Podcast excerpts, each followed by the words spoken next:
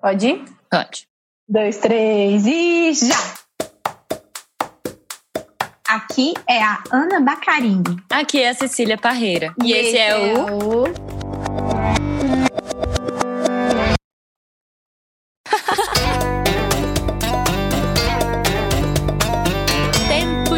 Altos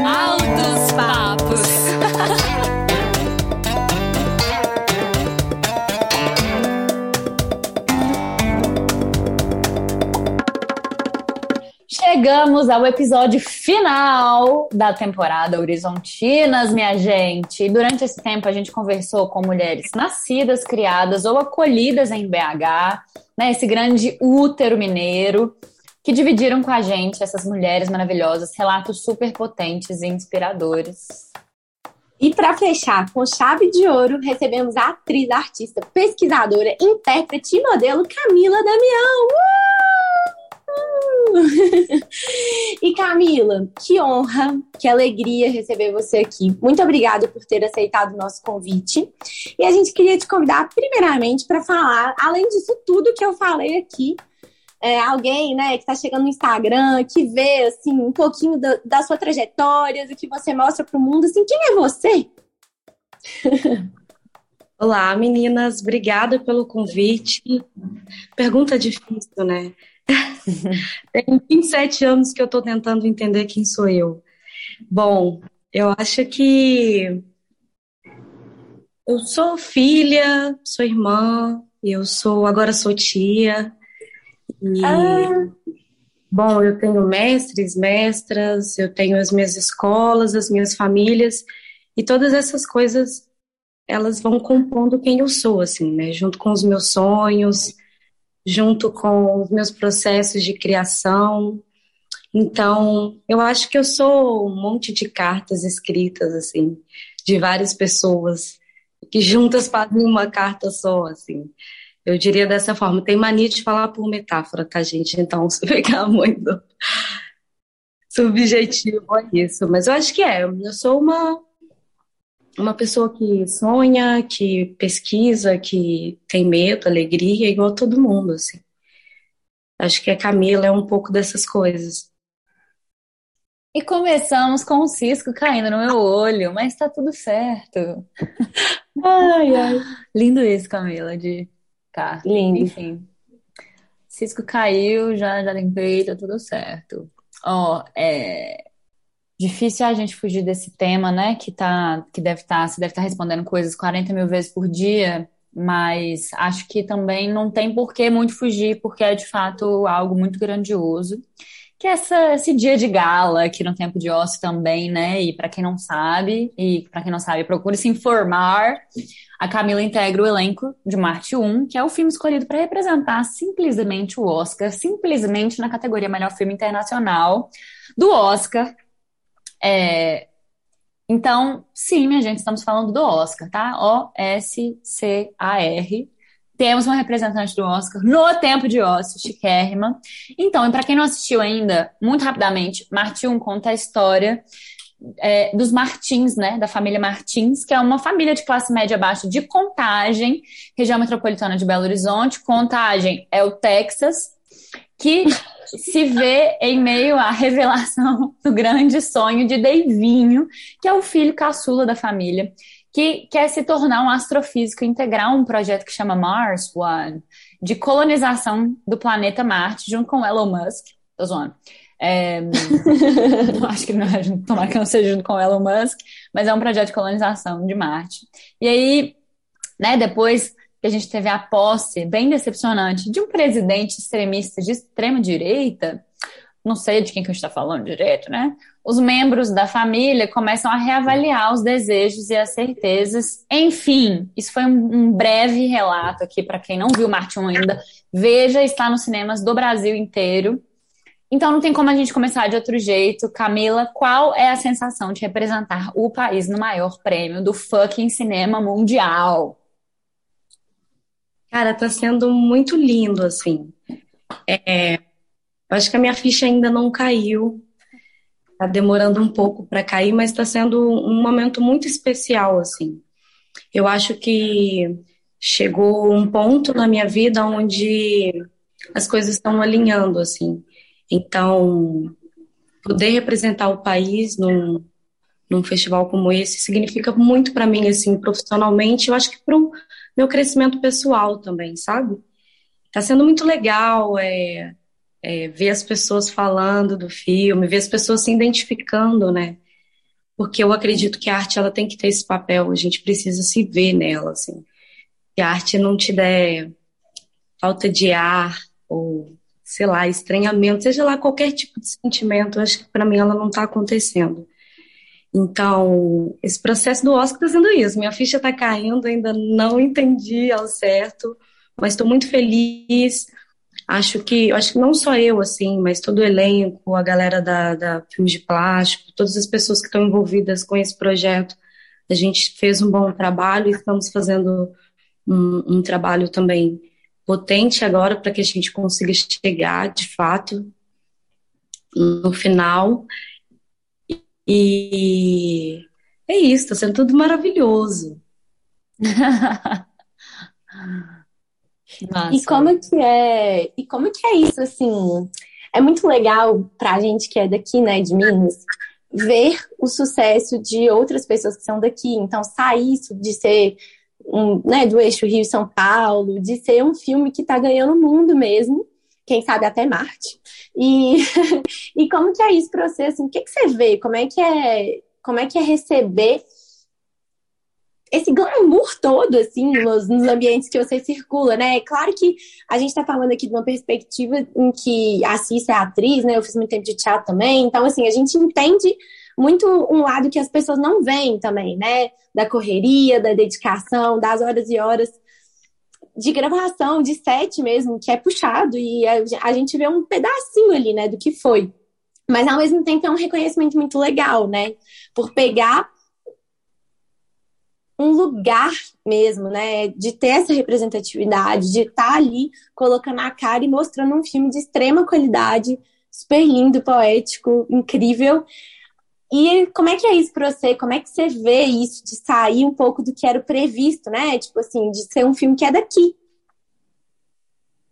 Nossa, é, é muito por essa linha que você está seguindo, assim. Quando a gente começou a fazer Marte 1, é, Marte 1 foi feito com um, um edital de políticas públicas, né?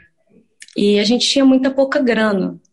A gente, acho que todo mundo, assim, sabia que era um bom roteiro, que era uma história muito bonita e a gente foi muito na fé também. Eu tento pensar o, a atuação assim, eu acho que ela tem que ser sincera e honesta.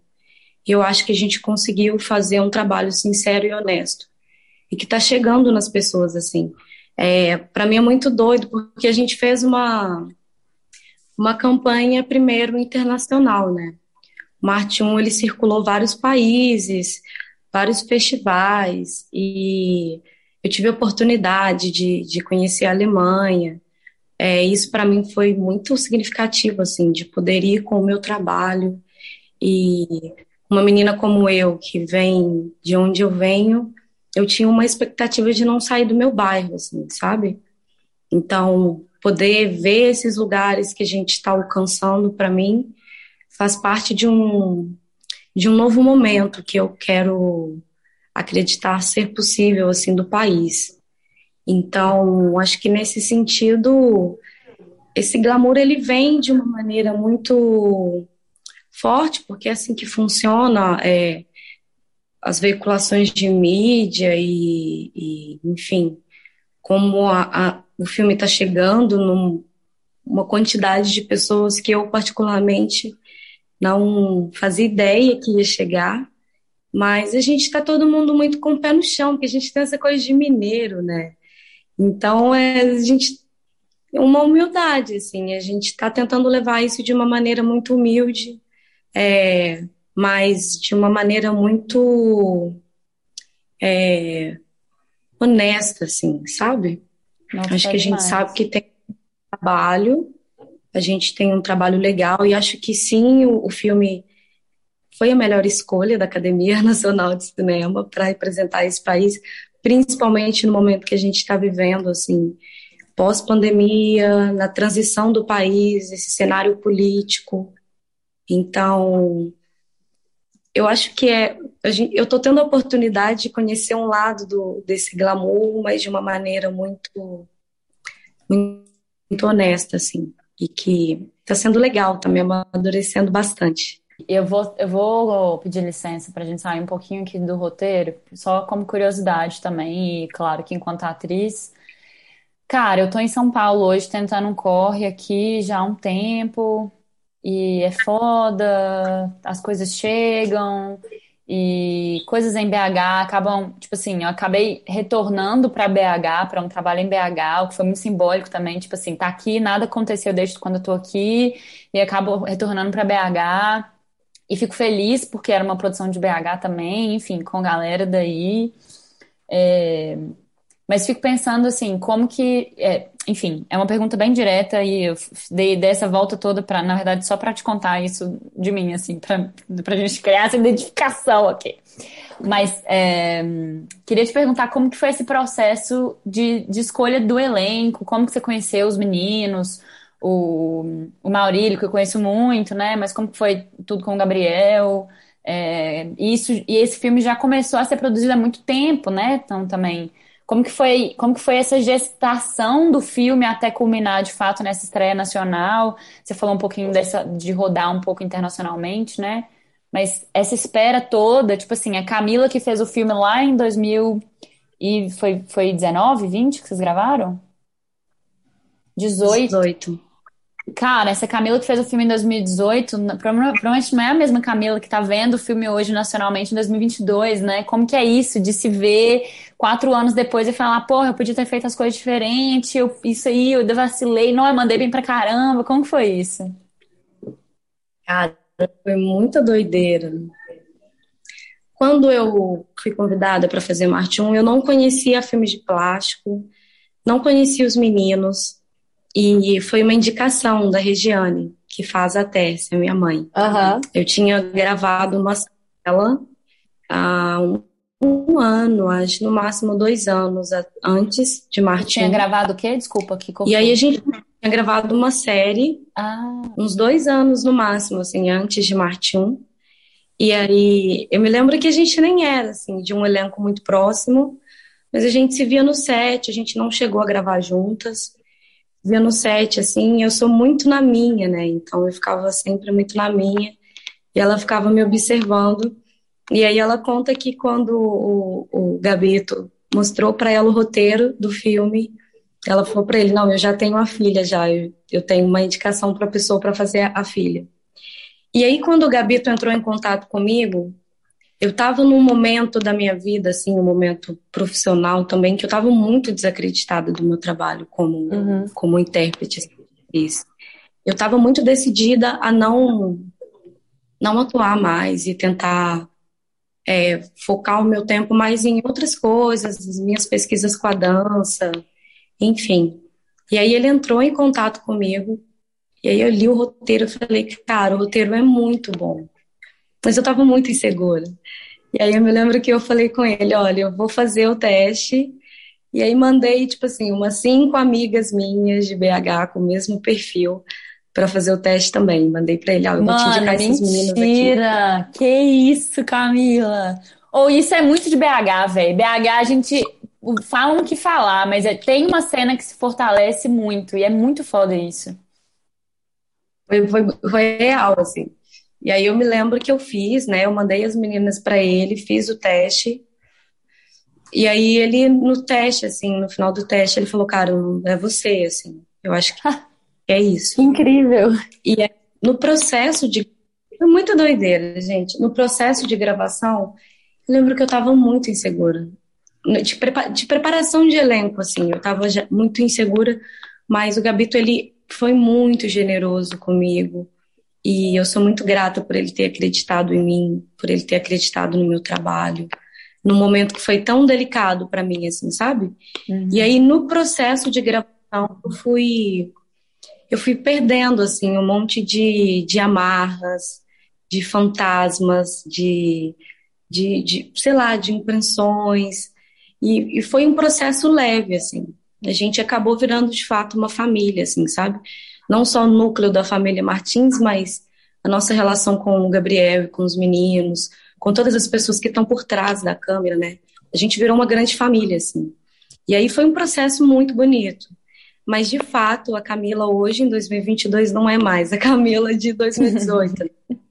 e aí, eu me lembro que o filme, esse processo todo até o filme sair também foi uma escolha muito estratégica e uma estratégia muito boa do Gabriel, de saber esperar o momento certo de soltar o filme, de, de entender o filme, porque, uhum. enfim, eu como, como criadora também, eu acho que a gente precisa dar esse tempo para os nossos processos, né, de... É, às vezes você cria uma coisa ali na hora, mas não é aquilo ali, e aí você tem que pôr na gaveta e, e ver de novo, e rever de novo, e, e mudar tudo, depois colocar tudo de novo no mesmo lugar. E eu acho que o Marte 1 ele foi assim. A impressão que eu tenho no processo de montagem, de escolha de trilha, foi tudo muito, muito pensado, assim, sabe? Tipo, por exemplo, a cena da Nina com a Joana, o primeiro beijo delas foi uma música que foi escrita para as duas. Uhum, Gabi tá. teve essa, essa delicadeza de ter uma trilha para personagens sabe? De, é, a trilha sonora do filme foi toda linda, escolhida. Linda, linda, linda. Momento, pensando na atmosfera dos planetas, foi tudo muito bem pensado, assim. E aí, eu lembro que quando o filme. Eu não estava morando em BH mais. Eu estava na Bahia. E aí, os meninos fizeram uma exibição com todo mundo que participou e eu não pude assistir. E aí, eu só pude ver o filme agora, em 2022, na Alemanha foi quando os meninos me convidaram para representar o filme lá no Festival de Cinema de Munique. E aí eu me lembro que no primeiro dia de exibição, assim, eu falei com o público, tipo, eu tô muito ansiosa porque, assim como vocês, é a primeira vez que eu vou ver esse trabalho, assim. E foi muito louco, foi muito louco, assim, para mim, quando eu vi a primeira vez. Eu me emocionei muito, eu me emocionei muito porque eu vi que mesmo num momento muito é, que eu não estava muito bem comigo mesma, eu consegui fazer um trabalho que eu me orgulhei dele, sabe? E que, graças ao, ao afeto e as pessoas acreditarem em mim, e eu me dar a chance de acreditar em mim também, saiu um trabalho bonito. Então, sei lá, eu olho para essa Camila de 2018 agora com muito orgulho dela, pela, pela maneira que ela, que ela levou aquele momento que ela estava vivendo e das coisas maravilhosas que ela conseguiu construir, assim. É, eu acho que eu estou muito engatinhando ainda em relação a, a, a muitas coisas, assim, na, na, minha vida profissional, mas... Sempre estaremos, né? Arte 1 é, até hoje, com os meus 27 anos, é um dos trabalhos mais bonitos, se não o mais bonito que eu já fiz até hoje, assim, e que eu vou levar para a vida, de fato, assim, eu vou sempre lembrar de tudo, assim, não só do que está acontecendo agora, mas do que estava acontecendo naquele momento, de como foi todo o processo. É um processo que eu me orgulho muito. Que lindo! E você falando de afeto e de esperança, né? O filme trata disso e eu acho curioso como o momento em que você estava vivendo quando você gravou é como se você precisasse receber isso também para dentro de você, né? E assim, acho que é o que mais me toca é a questão de, da possibilidade de seguir sonhando, né? Então, assim, como que essas questões vão de encontro com a sua própria história até hoje, assim, sabe? Você sente que para além da transformação que, que aconteceu naquela época, que talvez você nem tivesse se dando conta, você percebe como isso se estende para Camilo de hoje e, e para Camilo do futuro? Nossa, demais, Ana, demais, assim. É... Eu me lembro que quando a gente estava gravando, muitas coisas é. Eu, eu, não, eu não vou dizer a palavra coincidência, porque eu, eu não gosto de acreditar nisso, eu acho que tudo já está meio que. assim. Mas eu me via, me vejo muito na, na Eunice, né? Me vejo bastante nela, em vários lugares, assim.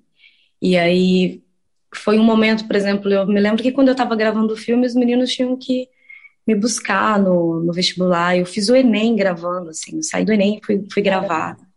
Cara, e então aí, foi bem na época da, de eleição também, né?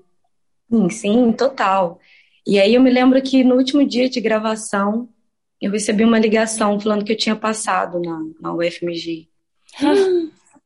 Para mim, cara, foi uma coisa surreal, assim, porque eu não tinha muita expectativa de que de fato eu ia conseguir entrar na UFMG, assim, vindo do lugar onde eu vim e da criação que eu tive, isso era uma coisa muito impossível, sabe? Era um, um sonho muito impossível para mim, na realidade que eu estava ali naquele momento. E aí, quando, quando eu recebi essa notícia, assim, eu fiz uma ligação direta com o filme e com essa possibilidade de sonhar, assim. E eu passei a ter mais, mais fé nos meus sonhos, assim. E eu acho que Martinho, ele me trouxe isso e que tá junto com a Camila de agora também. Eu aprendi a sonhar. Eu acho que esse processo desse filme me ensinou muito sobre, sobre sonhar, sobre acreditar, sobre a arte da espera, né? A gente está vivendo numa, numa sociedade, num mundo que a gente não espera mais os processos naturais das coisas, assim, é tudo muito imediato, né? A gente não tem tempo de digerir quase nada. Então eu aprendi muito sobre isso, assim, sobre paciência também. E, enfim, tô levando para a vida. Eu, eu espero que a Camila do futuro também nunca se esqueça disso, assim, de verdade. Que massa, que massa. É, Eu tô meio perdida aqui, porque eu tô muito emocionada e pensando no filme, e pensando nas cenas. A cena, obviamente, né, acho que to- de todo mundo, assim, a cena sua com o Davinho, você e o Cícero, né, enquanto personagens, aquela cena de, de vocês dois se olhando, um na cama, né, na, na, na bicama, é a coisa mais linda, enfim. E você falou de ser o, o, o trabalho que você vai levar para a vida, e daqui acho que do, pra gente, enquanto público, também é certamente um dos trabalhos mais lindos que eu já vi, cara. E aí é muito. Não, vou me cansar de falar isso, tipo, é muito foda e muito simbólico ver que é um trabalho que sai de Minas, que sai da região metropolitana de BH, né, que é Contagem, que é, enfim, lugar sempre tão marginalizado e que os meninos há um tempo já estão ressignificando da forma mais linda, assim, o olhar para Contagem, né? Enfim, foda. E eu também não conhecia filme de plástico em 2018, eu conheci depois, é, com temporada, né? Eu não e ele já fazia um trabalho espetacular antes, assim, que não, não tinha chegado em mim ainda. Ou eu não tinha chegado até eles, né? Por falta de mil coisas. Enfim. Mas, cara, é, queria só, né, te fazer um convite, assim, de falar um pouco mais sobre como que tem sido sua experiência pessoal e profissional de lá, então, até aqui. Tipo assim, as coisas mudaram muito. E pensando nessa perspectiva que o fazer artístico no Brasil, e principalmente hoje, né, é de novo um exercício de sempre ter fé, sempre ter perseverança e trilhando um caminho muito sinuoso, né? Assim, um caminho muito incerto e que a gente bate a cabeça na parede o tempo inteiro. Mas, tipo, como que tem sido? O que que mudou para você? Vieram outras oportunidades, abriram portas na prática mesmo e internamente aí? O que que, que que Qual foi a mensagem mais surpreendente que você recebeu? Tipo assim, conta um pouco também desse lado, sabe? Cara, eu, eu, eu gosto de falar que eu sou muito grata à escola que eu venho, assim, aos meus mestres. É, eu acho que eles me ensinaram a pensar a arte, assim, de uma maneira muito cotidiana, sabe? Uhum. Foi Valores, Camila? Você fala do Valores ou de outros também? A primeira escola foi Valores de Minas. Eu estudei no Valores de Minas em 2013, 14, 15. Hum, Tá, que mudou a minha vida, assim. É, eu vim de uma criação que eu não tive muito apoio da minha família para seguir uma carreira artística, assim. Então, Valores foi o primeiro lugar que, que acreditou em mim, de fato, assim. E do Valores eu fui para a vida, né? Fui conhecendo outras pessoas, fui escolhendo os meus mestres, ou talvez eles me escolhendo, e, e isso fez com que eu tivesse uma boa base, num sentido de, de entender o que, que é o meu processo artístico, assim. Então, depois do Marte 1, eu sempre tive a minha cabeça muito bem direcionada. Eu sabia que eu queria viver de arte. Assim, eu sabia que isso era algo que era a única coisa que dava sentido para minha vida. Então eu sempre busquei meios de continuar sobrevivendo no que me dá sentido. E aí, bem depois do Marte 1, eu entrei na universidade, e que foi um baque para mim, de, de a primeira instância, assim, porque era um ambiente muito diferente do ambiente que eu estava acostumada a frequentar. Assim, as minhas escolas sempre foram o Valores, que era uma escola pública, e, enfim, logo depois eu comecei a acompanhar os meus mestres, que eu aprendia coisas em roda, em contação de história, é, na rua, com o pé no chão. E aí, de repente, eu me deparo com academia que é bem diferente disso, assim. Né? Uhum. Eu com outra linguagem, com outras epistemologias e ao, ao mesmo tempo eu ficava naquela como que é que eu vou levar o meu saber aqui para esse espaço também, porque ele tem que ser aceito, uhum. ele tem que ser reconhecido também. Então, primeiro foi essa essa grande equação assim com a universidade de entender o que, que era aquele, aquele espaço ali e de tentar dar sinais para aquele espaço pudesse entender de onde é que eu estava vindo, de que lugar que eu estava falando. E continuo seguindo ainda nesse grande processo. E aí eu tive oportunidades, eu fiz trabalhos na, no, na área de tipo, publicidade, assim, que é Inclusive, uma área... foi quando a gente se conheceu. Sim, sim. Ah, a é? gente esses trampos, assim, né? Foi um comercial, acho que para. Não me lembro. Foi um energético. É energético, isso. Ah, eu lembro desse! Olha, Ana. Assim, fiz Animed, fiz Cozinhas Itatiaias, fiz algumas coisas. Fazia alguns trabalhos também como modelo fotográfica. E aí, até que veio nesse ano, agora em 2022, um pouco antes, inclusive, de, de, de, eu ir para a Alemanha, eu fui convidada para fazer um filme de uma diretora daqui de Minas, a Elsa, e aí, quando me dei com o roteiro, assim, foi muita viagem, porque foi um trabalho que foi diferente de tudo que eu já tinha feito, assim. Ah, eu... cara, filho, é, como chama? Pedra do Sino. Pedra do Sino, não, tô pensando que é outro enterro. E aí era uma, a minha personagem era um, um espírito, né, um espectro. E aí foi muito doido de, de pensar nisso, assim, de, de pensar esse corpo, né, de pensar essa essa figura que é um espírito, né. E, e aí fui, fiquei no cerro um, um mês e, e meio, assim, no máximo, um mês e alguns dias.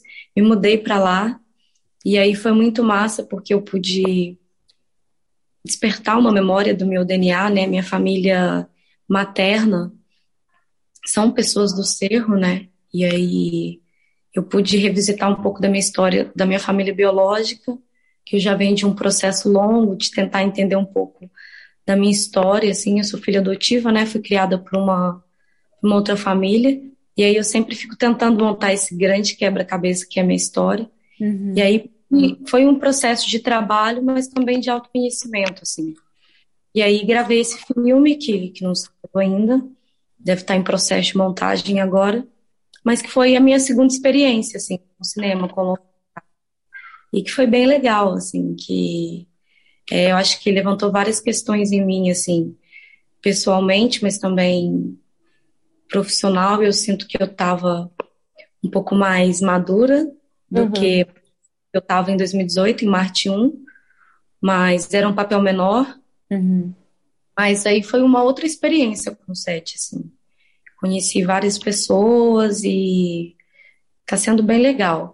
E, cara, eu tô recebendo muita mensagem, gente, assim. Uhum. É, E eu sou uma pessoa que eu gosto muito de ler, né? Eu gosto muito de ler as pessoas. Eu acho que a gente está perdendo cada vez mais é, a cultura de escrever, de escrever cartas, de, de escrever e-mails, de, de escrever sobre o que a gente sente para a gente mesmo.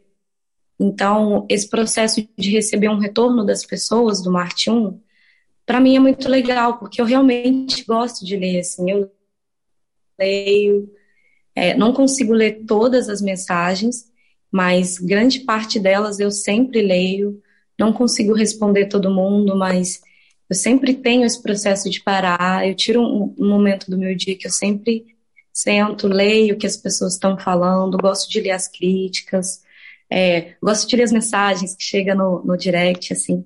Eu acho que uma das mais bonitas que eu, que eu ouvi até hoje, apesar que eu vi, li tantas coisas bonitas, assim, mas foi de um de um cara, assim, de um menino que, que me escreveu e ele foi ver o filme, assim, e aí dele poder, ele falou comigo que ele se viu, assim, é um menino negro também, é, de periferia e ele, é ele contando assim do quanto foi bonito para ele se ver na tela de cinema, assim. E aí isso para mim foi foi foi bem bonito de ler assim, porque eu acredito que a nossa ancestralidade ela ela tem um pouco disso assim. Nada do que eu estou vivendo agora e, e do que eu tento passar com o meu trabalho, com a minha arte, é só sobre mim. É sobre as outras vidas que, que vieram atrás, né? Então, eu falo que eu sou os sonhos dos meus ancestrais, assim. Muitas mulheres pretas, muitas meninas pretas sonharam com isso e não puderam viver, assim. Então, para mim é uma grande honra quando eu recebo uma mensagem dessa de um de um menino preto falar que viu o filme, que conseguiu ver o filme, ele viu o filme quando foi a exibição do Palácio das Artes, que foi uma exibição gratuita. É, para mim, assim, é, o Marte 1 ser exibido lá para 1.700 pessoas, eu acho, de uma maneira gratuita, foi muito pontual, porque o Palácio das Artes é um espaço que, falo por mim mesma, muitas vezes eu passei ali na porta e achei que aquele lugar não era para mim, e que eu não era pertencida àquele espaço. Então, poder passar esse filme lá, vindo de onde vem, né, de um filme de uma produtora periférica, enfim, por todo o contexto do filme, poder passar ele gratuito fez com que muitas pessoas que não têm acesso, que não conseguem ir ao cinema, pudessem ir ver, assistir o filme. Inclusive esse menino que me escreveu, ele falou sobre isso comigo, assim, que ele foi ver o filme lá porque ele sabia que era um filme que ia ser exibido gratuito, assim. E aí isso para mim significou muito e me deu mais vontade ainda de que Marte um passe em todas as periferias de BH, sabe? Queria muito que o filme pudesse ir para minha comunidade, fosse exibido em Santa Luzia, a gente pudesse fazer um telão lá em Contagem, e, enfim, todas as outras periferias e subúrbios de BH, assim. Então, acho que essa foi uma das mensagens mais bonitas que eu vi, assim. E poder também, acho que receber retornos de pessoas que já estão na mídia, já também, profissionais que eu admiro muito, é, isso para mim também foi muito gratificante, assim. É, por exemplo, tem uma, uma pessoa, a Tereza Cristina, que eu sou muito fã da Tereza, uhum. assim. Eu amo o som dela, acompanho ela já há muito tempo. E aí ela me mandou mensagem, me parabenizou, e isso para mim foi muito legal, assim. Porque é uma referência para mim, né? Uhum. É uma referência. Poder ver isso também foi muito massa. Eu acho que alguns contatos pessoais. Quando a gente foi para Gramados, por exemplo, eu tive a oportunidade de conhecer o vovô Pitanga, que é um cara que, assim, ah, é um ah, mestre. Que massa. Daí ele assistiu o filme e, e falou com a gente, assim, e super elogiou e super deu conselho, sabe? Super trocou ideia com a gente. E isso para mim também foi muito significativo, porque são duas gerações, né? Muito diferentes, assim, tempos muito diferentes. Então, ouvir o retorno desse cara para mim também foi, muito massa, foi muito massa. Que massa, cara. Muito legal. E queria te perguntar só uma curiosidade, foi mal, e a gente parte para a próxima, Ana. É, quem que te ligou, se você puder falar, né, claro, quem te ligou quando você passou na UFMG? Foi tipo família? Ah, foi assim. Quando eu fui fazer o, a prova da UFMG, porque a prova do vestibular de dança, elas são duas etapas, né? Ah, e aí, quando tá. eu, segunda etapa, eu entrei em contato com um amigo que eu tinha, que era, acho que do teatro, e aí ele, ele me, eu estudei com ele para fazer a prova. Ele me ajudou a montar a coreografia, tudo. E aí, e eu fui muito, na época eu estava estudando no Arena da Cultura, na Escola Livre das Artes. E a Marcinha, que é a coordenadora do curso de dança lá, que era o curso que eu fazia de dança contemporânea, Uhum. sempre acreditou muito em mim, cara, assim, era uma coisa absurda. E eu sou muito grata pelas pessoas que acreditaram em mim, até quando eu não acreditava, assim, isso é muito legal de, de refletir sobre, sabe? E a Marcinha, ela acreditava muito em mim, assim, eu lembro que, cara, eu, eu por exemplo, quando eu tava lá, eu trabalhava e estudava, e aí tinha vezes que apertava, assim, eu falava, Marcinha, eu não vou vir na aula, porque eu morava em Santa Luzia, né, então, assim, pegava dois ônibus, era um caos, assim. E aí ela, cara, tipo, já teve vezes de Marcinha pagar a minha passagem para estudar, assim. E ela sempre acreditou muito em mim. E aí, quando saiu o vestibular, ela me ligou Hum, na, na lista e falou comigo, cara, você tá aprovada. Ah, Eu falei, você tem certeza? Confere. Ela, não, eu já conferi, falou meu nome todo, me mandou o print, assim. Eu não acreditei. E foi muito legal, assim, foi muito legal. Mas foi isso, não foi ninguém da minha família. Eu fiz vestibular, não falei com ninguém da, da minha família, assim. Ah, tá, vamos fazer esse negócio, já que eu passei. E aí fui lá e fiz, e aí passei, não acreditei. Quando eu passei, eu falei, não é possível, deve ter alguma coisa, não é possível. E aí rolou, e aí fiz o vestibular, tudo certo, consegui fazer a matrícula direitinho. Mas foi a Marcinha, minha professora. Que foda, Minha grande- Camila, que foda. que lindo isso. É, e Camila, voltando um pouquinho assim no que você estava falando sobre as mensagens, sobre as pessoas se verem em você, na sua personagem, na Eunice, é, a Viola Davis ela disse numa entrevista, né, que o cinema tem grandes filmes, grandes diretores, mas as mulheres não conseguem se ver no cinema. Você concorda com isso? Quais que são as dificuldades enfrentadas por uma, uma artista no Brasil? assim? Ah, eu concordo.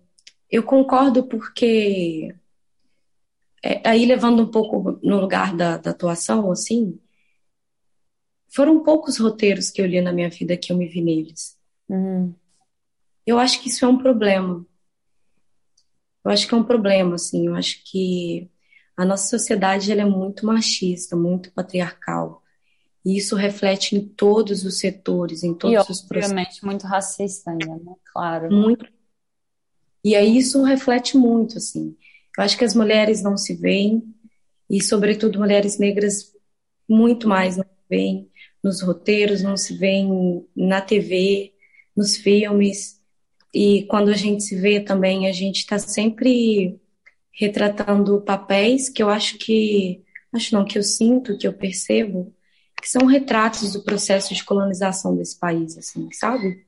Então, por exemplo, é muito legal poder fazer a Nina, porque a Nina é uma menina de periferia, mas é uma menina que está cursando direito, sacou? E a gente sabe o quanto é difícil entrar num curso de direito na UFMG, assim. Então, isso diz muito sobre um, uma quebra de ciclo, porque a Nina é filha de uma empregada doméstica de um porteiro, e ela mora numa periferia. Então, essa menina, filha de, um, de uma empregada e de um porteiro, saindo de uma periferia, está dentro da UFMG estudando direito. E isso quer dizer que essa menina, se a gente fosse ter um Marte 1, 2, ou 3, ou 4, o futuro da Nina, a Nina não vai ser mais é, empregada doméstica, como a mãe dela foi, ou Uhum. como a avó dela foi. Advogada. E aí ela está quebrando um ciclo dessa família. O Davinho vai para Marte, né? A família um jeito e vai levar o Davinho para Marte. Então, assim, a gente está falando de uma família, de uma empregada doméstica e de um porteiro, cara, preto, pobre. E que os filhos vão viver outras coisas. E é, eu acho que é esse o país que eu quero acreditar também. É esse o país que eu quero acreditar, assim, que as pessoas pretas possam ocupar outros espaços também. E acho que a Viola ela é muito sábia e muito assertiva quando ela fala isso. Inclusive quando ela pontua também sobre a questão de oportunidades, né? Eu acho que o que nos falta são oportunidades. Eu acho que lá em 2018, quando o Gabriel acreditou em mim, quando ele olhou para mim e mesmo eu muito talvez insegura, desacreditada, ele olhou para mim e ele me enxergou.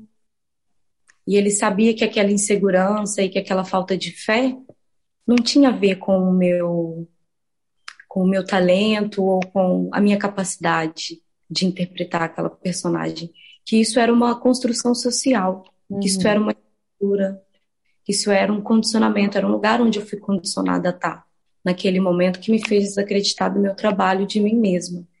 Então eu acho que nos falta também oportunidades assim e sensibilidade do da indústria de entender qual que é o processo, o processo de uma de uma atriz negra, o processo de um ator negro, o processo de um diretor negro, o processo de, de uma pessoa preta dentro do espaço do cinema, de, de entender que, que ele, infelizmente, eu não me orgulho disso, mas que ele, infelizmente, vai ser atravessado por classe, ele vai ser atravessado por raça, ele vai ser atravessado por estrutura. E aí a gente precisa sentar juntos e pensar como que é esse processo artístico que a gente está querendo fazer, assim. Qual que é essa nova cara do cinema? Eu acho que Marte 1 também tem a ver com isso. É a nova cara do cinema. Eu quero acreditar que é a nova cara do cinema brasileiro. Assim. O mineiro é um, é um momento que Minas Gerais está tá sendo visto. Uhum. Não porque Marte 1 é a grande obra de BH. Porque eu acho que tem vários filmes bons, várias produções boas foram feitas aqui, várias pessoas fodas daqui desse estado que só não tiveram oportunidade, sacou? De, de de estar, por exemplo, no lugar que a gente está agora. E acho que a gente está também para representar esses outros trabalhos que compõem também a estética do que, que é esse novo cinema que a gente acredita, que a gente está trabalhando para que ele cada vez mais seja mais visto nas telas e nas TVs, assim. Eu queria muito que as famílias brasileiras pudessem ver não só obras de cinema, mas mais novelas, mais séries, mais desenhos, mais animações com essas representações. E esse é só o começo, né? Que seja só o começo. Que representatividade é muita coisa, mas é só o começo também. Nossa, gente, é impressionante o quanto eu sempre aprendo uma coisa quando tenho papo aqui no Tempo de Osso. Tipo, como é foda isso, velho. Eu nunca tinha pensado, Camila, que, tipo, muito, para muito além de ter pessoas pretas fazendo cinema, estando na tela, estando atrás das telas, né, integrando equipes aí de pré-produção e pós-produção, para muito além disso é o, o como fazer artístico, né? Porque os processos são sempre os processos de uma cabeça branca pensando na velocidade, seja mais lenta ou mais rápida, no modus operandi, né? Sempre dos brancos. Então, para muito além disso, tem uma coisa estrutural ainda maior que é o como a gente faz isso, como a gente concebe isso, como a gente prepara isso para levar isso para o mundo, né?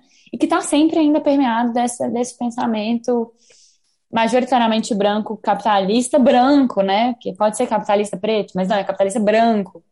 Enfim, caramba, muito foda pensar nisso. Eu, de fato, nunca tinha, nunca tinha pensado. Sim. Cara.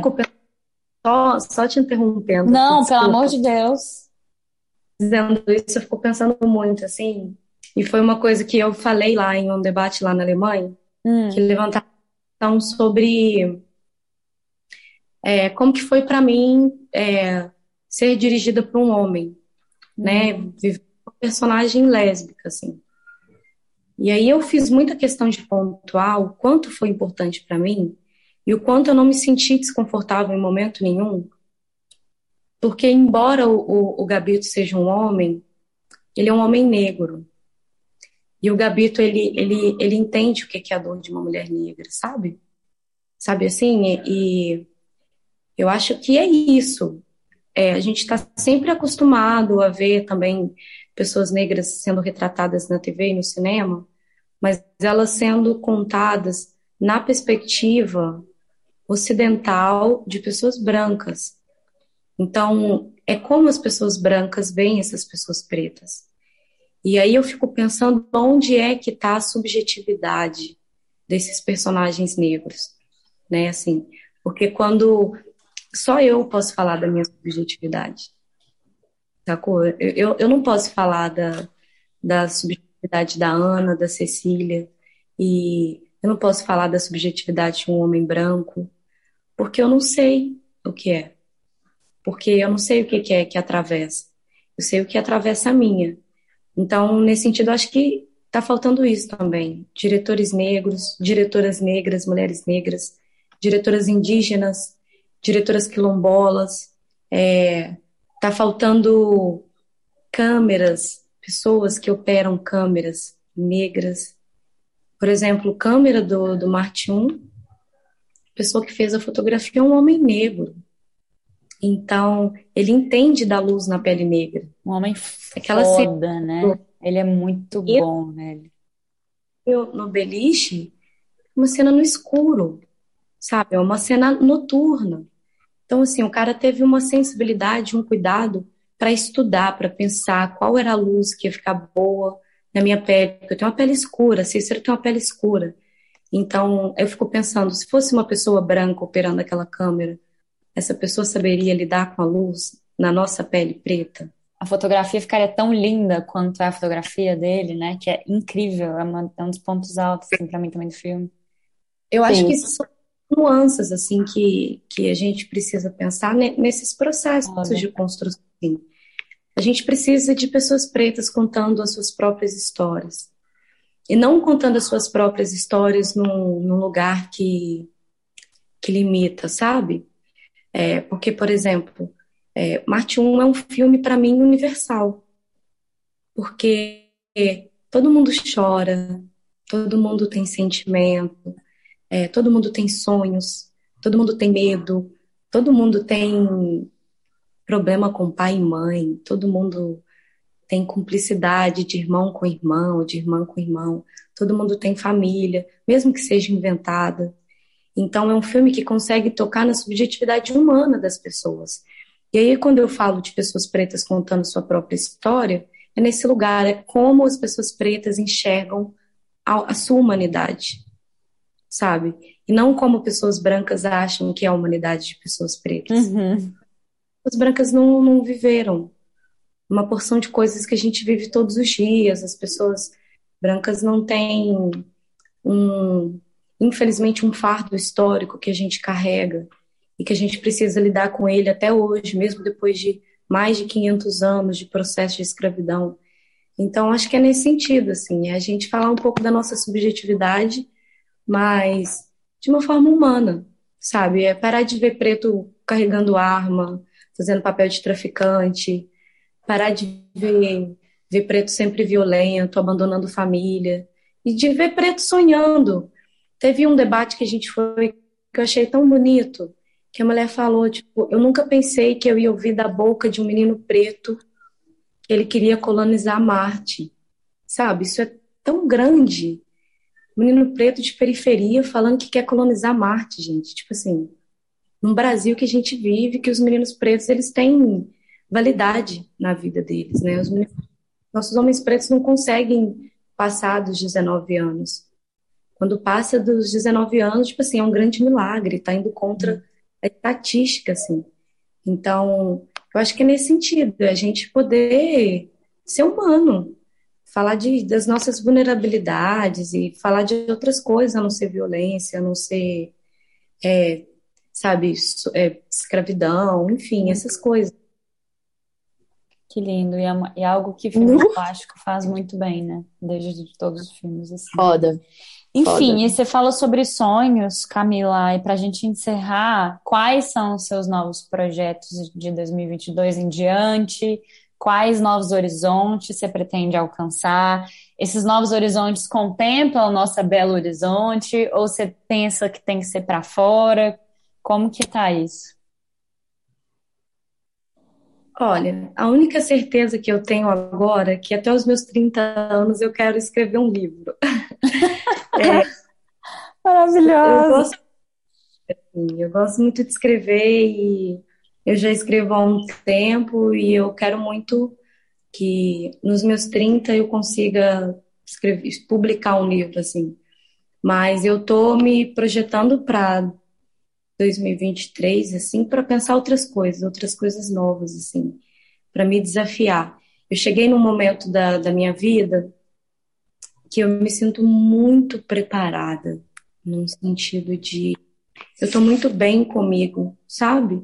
É, e, e, estar muito bem não quer dizer que, que eu não tenha problemas psíquicos, que eu não tenha as minhas dores, minhas angústias, mas é eu estou me entendendo melhor agora, assim, eu descobri que eu sou uma pessoa muito medrosa. sou muito medrosa. E durante muito tempo, o medo me paralisou perante várias coisas na minha vida. E agora, mesmo com medo, eu tô indo. Porque eu tô entendendo medo como preliminar da coragem, assim. Então, eu acho que nada vai ser tão absurdo se eu não tentar, se eu não me propor.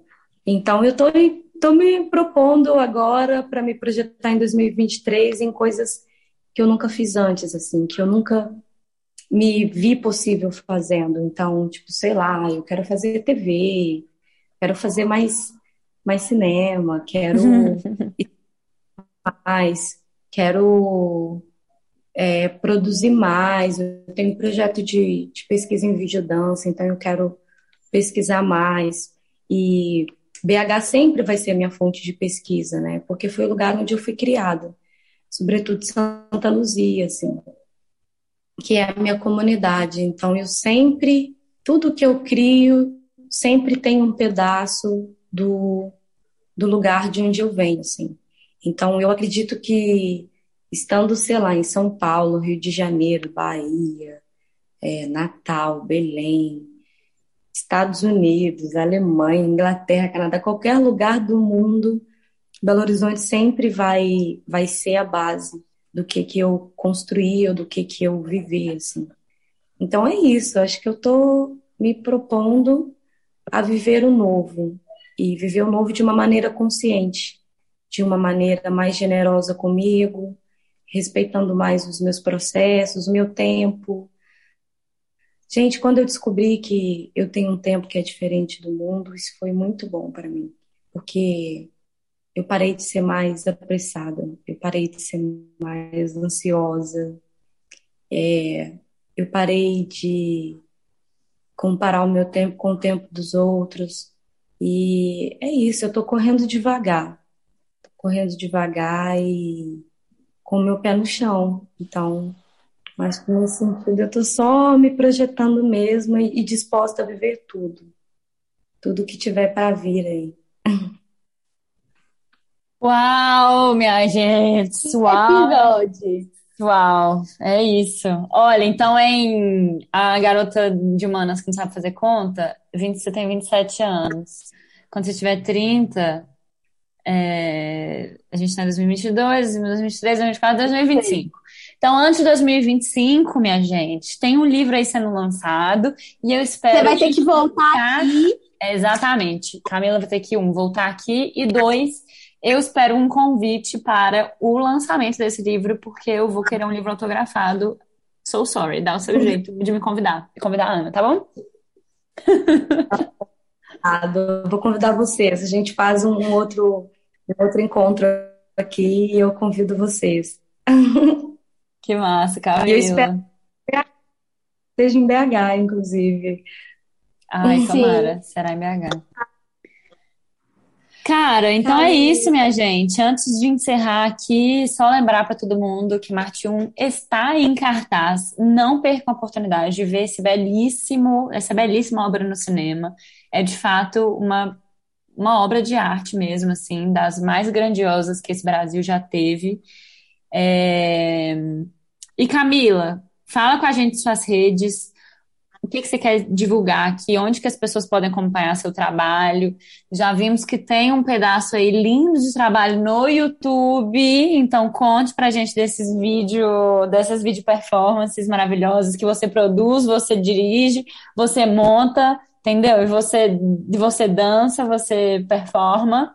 Conta pra gente um pouco e onde, como que você quer se divulgar aqui pra galera te acompanhar. É, eu acho que é isso. Eu tô, tô no, no YouTube. No YouTube tem os meus vídeos completos, que é um trabalho de pesquisa é, em vídeo performance e vídeo dança. E é um trabalho que começou lá em 2014, assim. E começou com um trabalho de trilha. Eu comecei a criar trilhas com áudios e ruídos do meu cotidiano, enfim. Eu sempre fui uma uma pessoa que foi muito atravessada pelo som, assim. Eu acredito que o som num vídeo, ele é a alma do vídeo. Então, eu comecei a, a, a pesquisar os sons, assim. E aí, a partir dessa pesquisa de sons, em 2019, quando eu entrei na universidade, eu conheci o, o, o videodança, e aí eu comecei a, a aplicar esses, a tentar fazer um link, né, da, das minhas pesquisas em, em dança de contato e improvisação, de dança experimental, de performance, junto com esses áudios. E aí, nesse mesmo rolê, eu comecei a experimentar a edição, que é uma coisa que eu gosto muito. Amo editar, de, pensar o vídeo, de, de pensar construções, de contar a história com vídeo.